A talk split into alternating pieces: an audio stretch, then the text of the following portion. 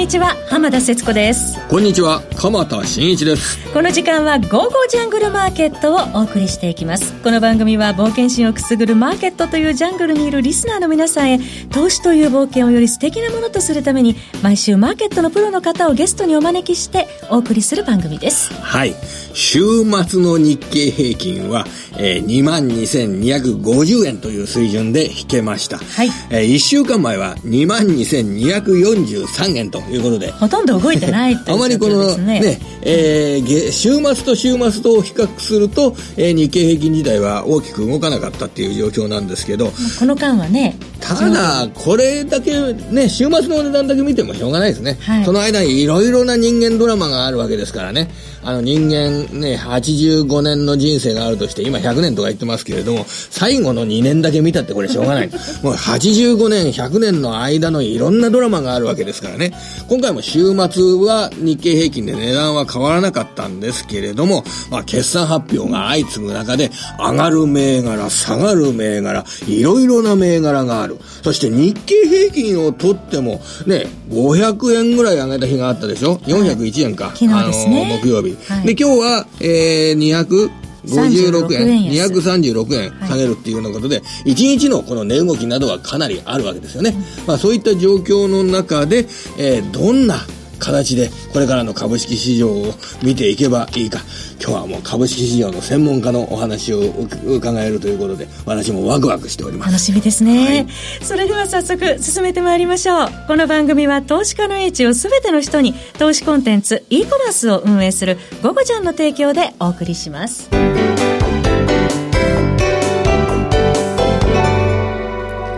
さて、はい、今週はまあ今年最大のイベントのアメリカの中間選挙もありましたし、決算もあって、ね。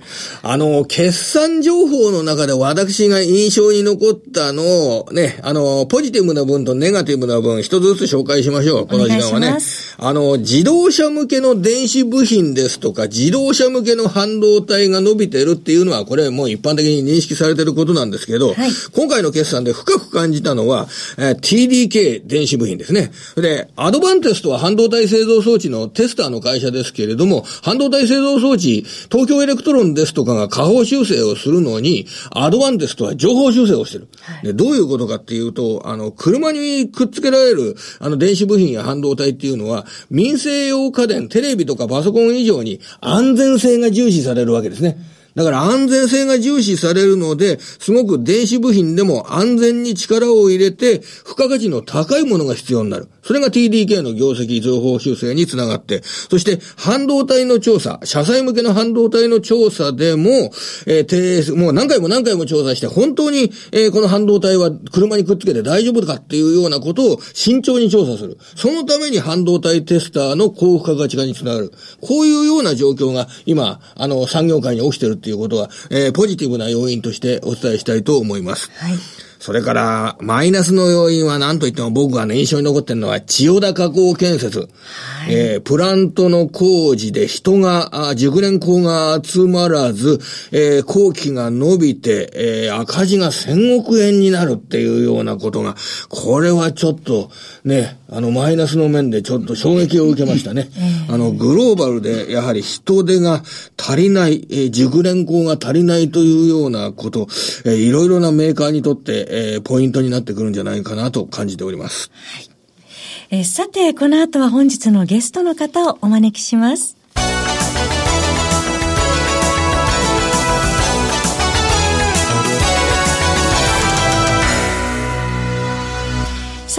日のゲストの方は株式相場を見続け40数年スペシャリストのこの方、荒野博さんです。荒野さん、こんにちは。こんにちは。よろしくお願いします。よろしくお願いします。やはり荒野さんにはいつも S q の時にお話を、去年1ヶ月に一遍伺ってるんですけど、はい、この1ヶ月に一遍ですと、長いですね、この1ヶ月というのはね。待ち遠しいですね。ね僕はあの、1週間に1回出る番組出るんですけど、ええ、それでも長いって感じるときありますね。なるほど。まあでもここは、その10月の前回出た S q の時から、まあ今回また S q という形になるんですけれども、いろいろな動きがありましたけれども、いかがでございましょうか、10月は。結局10月ってのは2日に27年ぶりの高値といって、10月29日が安値。要するに、高値と安値をつけちゃってるんですね。トピックスに至っては年間安値までつけてるわけですね。で、まあそれはいいんですけど、これ、約その1ヶ月弱で3100円下げたんですね。はい。これ、1、2ヶ月で3000円下げるっていうのは年間1回ぐらいしか起こんないんですよ。これ、パーセンテージだと10%を軽く上回るっていう、そう、ね,、いう数字ですもんね。ええ、だから、2013年から最近6年間で、1年に1回のペースで起こってるんですね。えで、いろんなテクニカル指標を見ると、これ、ちょっと、あの、えっ、ー、と、だらだら申し上げますけど、ええ、例えば、トーラグレシオ、これ、僕は全部20日平均で計算するんですが、ええ、60%割ったんですね。はい。で、これも過去6年で7回しか起こってないんです。6年で7回 ?7 日ですね。7回。それから、RSI、これあの、上昇幅の径を変動幅の径で割るんですが、これトピックスペースで20日で算出すると、実は20割ったんですね。20を割る ?10 月25日と10月29日10代なんです。うん、で、過去6年で10代はいつあったかって16年の1月21日に1回あっただけなんです。でさっきの騰落レシオ、この RS さんもそうですよね。うん、それから、新安値数が1日平均270超えたんですね。で、これも16年の2月を超えて、2月の12日の時を超えて、過去6年で最高。はいそれから月間平均の空売り比率45.7で、これは史上最高。45.7%は史上最高なんですか、月月間でですね。月間の。そうすると、騰落レシオ、RSI、新安値数、その空売り比率、うん、これどう見たって、陰の曲じゃないですか。はい。すべて1年に1回とか2年に1回、あるいは過去なかったこと。ということは、陰の曲ですと。そうすると、陰の曲なんだから、うん11月はその修正反動高があるっていうのが、これは相場のリズムなんですね。はい、で、現実に今、ここ2週間ほど、まあ今週は足した戻りじゃないですけど、戻ってるわけですね。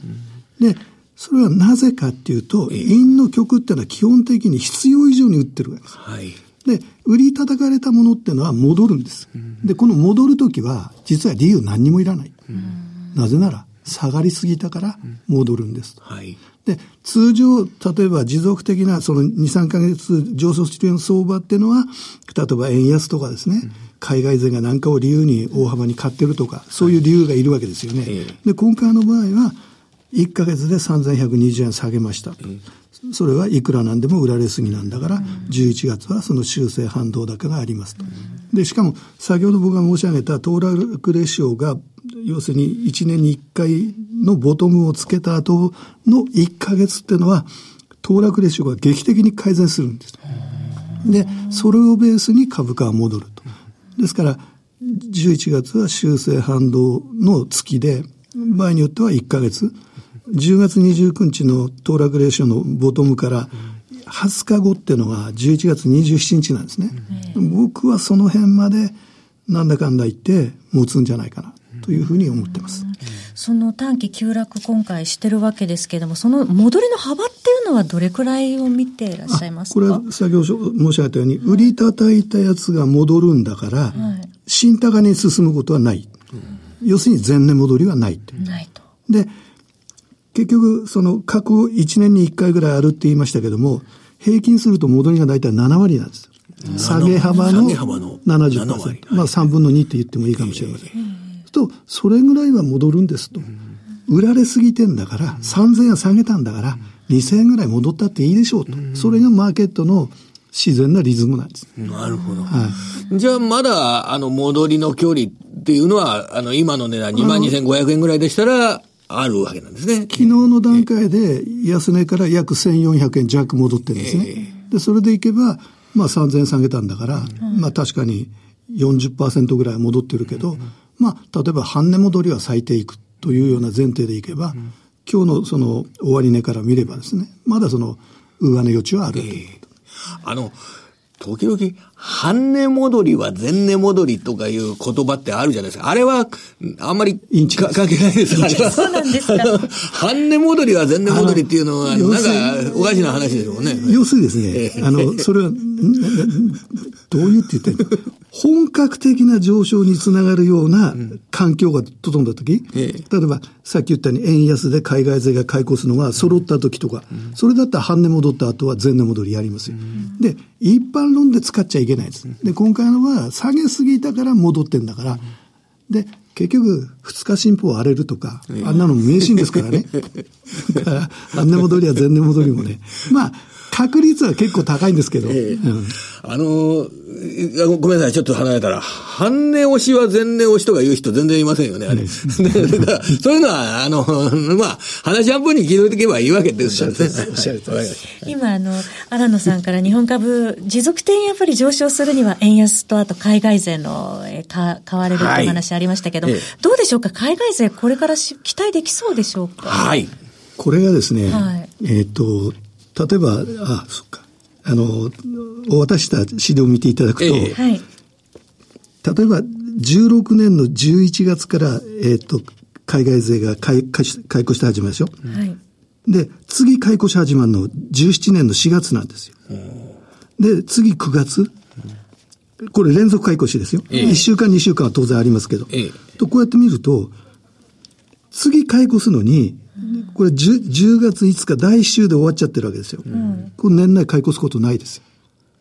この、この間から言って。例えば、あの、えっ、ー、と、どこ読ますかね。16年1月の週で終わりましたよね、第1週で。はい。そうすると次買い越し始まるの4月の最終週じゃないですか。4ヶ月は、ね、4ヶ月ですよね。えー、で、5月で終わって9月ってこれも4ヶ月じゃないですか。はい。で、11月で終わって4ヶ月、4月ってこれ6ヶ月ですよ。うんと5月で終わって9月も4ヶ月。はい。そうすると、10月第1週で終わったんだから、いくら早くても来年の2月、4ヶ月ってこと。はい。ということは、年内は連続買い越しはない。まあ1週か2週はあると思いますよ、それは。はい。あの、よくですね、えっ、ー、と、例えば、今週は大、あ大統領選でいつも言っちゃって申し訳ないですね。あの、中間選挙がございましてね。中間選挙が。で、中間選挙の前に、えー、買う、買ってる玉をこう整理して、で、中間選挙の後に、まあ、先物が買われて最低改ざんの積み上げの、タイミングに入っていくんじゃないかと、まあ、株が上がるというようなことをシナリオで考えてる向きからは、そんな話も伺えるんですけど、それはちょっと期待しすぎってことでしょうかね。ししすぎです。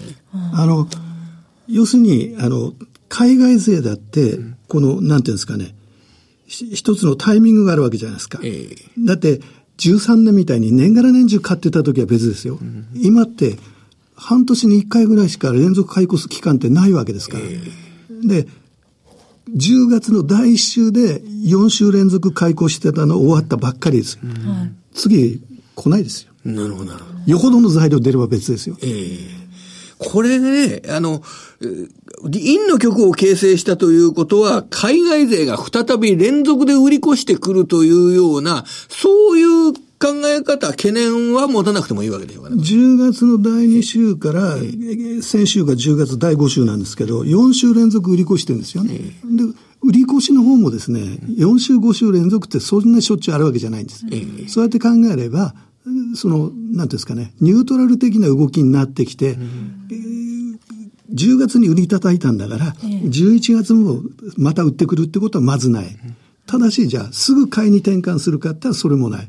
ですから、どうですかね、相場にニュートラルみたいな感じ、まあ、たまには買うでしょうし、たまには売るでしょうし、そんな流れじゃないですか。それがじゃあ11月ぐらいの、まあ特にじゃあ11月は前半というかこれから2週間ぐらい、2週間経つとあの3連休になりますけど、23、24、25。このあたりの、来週からの2週間ぐらいは、あの戻りを取るというような形で結構アクションを起こしてもいいような。10月の陰の極の修正高が今月いっぱい場合によってはありますと。で、もう2週間経ちましたけど、まあ、あと2、3週間はあってしかるべきかなって。いや、トレーディングにはいい時期に入ってるわけなんですね。日経平均を買いで取るっていう。あの、今週だって、4、500円ずつ動いてるんですから、そのトレーディングだったら、いい週ですよ。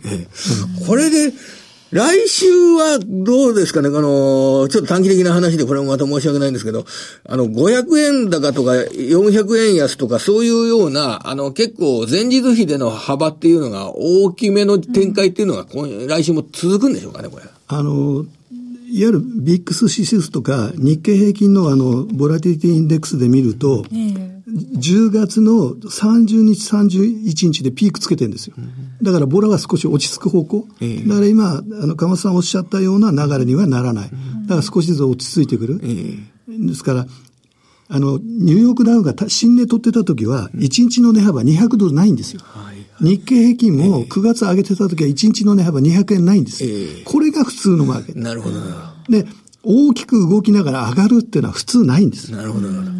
じゃあ、この2週間をイメージする、来週のからの2週間をイメージするだって、だんだんその1日の値動き、前日比の値動きが少なくなるような中で、堅実に戻りを試すというような。言葉でそういうイメージすればいい、ね、堅調な相場ってことです。えー、はい。ああ。じゃあ、あの、割にその、株をお持ちになられている方にとってみると、持ってていい平和な、平和な2週間が今までよりも、いや、ただ、ただし、心穏やかな。どこが天井であるかは見極めないといけないんです。うん、どんどんこれずっと上がり続けるわけじゃないんで、ええ、おそらく今月のどっかでもう高値つけちゃいますから、はい、戻りのですね。うんで、ただ一つ期待は、114円乗ってきたじゃないですか。ドル円相場ですね。これがですね、ついこの間の円の安値114円54銭が上回ってくるとか、115円乗ってくるっていうと、海外図が買ってくる。円安で買うんです、彼ら。ただその場合、海外勢が買って、まあ、あと先物が売り越してますけど、それが買いに転じるっていうような状況になった場合、意外にそういう条件が揃えば、年末は、それは新高結構強くなるというような。はい、その条件が揃うっていう条件付きですよ。ええはい、その条件の一番の根本見ると、いかがですかね？先物を海外勢が買うっていうことですか、海外勢の先物の買い、うん。で、それをもたらすためのドル円相場。はい。そこを一番、あの、川上の分野として押さえてくれるだから、来週の期待は114円54銭を超えるかどうか。で、115円乗るかどうか。はい。乗ったらちょっと盛り上がりますよ。わかりました。ドル円相場。とりあえずここに注目ですね。はい。110円54銭超えてくるかどうかですね。はい、さて、あの、今日ご出演の荒野さんの分析資料ですね、無料で皆様にご提供いたしますので、どうぞ番組ホームページからダウンロードできるようになっておりますので、ぜひともご活用ください。えー、また、FX オンからお知らせですけれども、荒野さんのメルマガですね、荒野博士のテクニカルルームから、こちらも FX オンから好評配信中です。価格は月額4500円です。荒野博士のテクニカルルームからでトレード成果どんどん上げてまいりましょう。今回のね、荒野さんの資料がホームページから無料でダウンロードできるとのことですけど、やっぱり今のようなお話、数字、そういったものが、あの、テクニカルだと不可欠になってきますよね。はい、まあ、ラジオの音声でも確認していただければ、聞いて確認していただければいいんでしょうけれども、視覚的にそういう数字ですとかグラフを捉えられると、より身につく情報になりますからね。そうですね。えー、ぜひ皆さんご活用していただけると嬉しいですね。タイムフリーでまた聞いていただいて、そして資料をダウンロード、ぜひなさってください。本日のゲストは荒野博さんでした。荒野さんどうもありがとうございました。失礼しました。番組もそろそろお別れのお時間です。鎌田さん、今週もどうもありがとうございました。はい、また来週も頑張っていきましょう。それでは皆さん、また来週。この番組は、投資家の英知をすべての人に、投資コンテンツ、e コマースを運営する、ゴゴジャンの提供でお送りいたしました。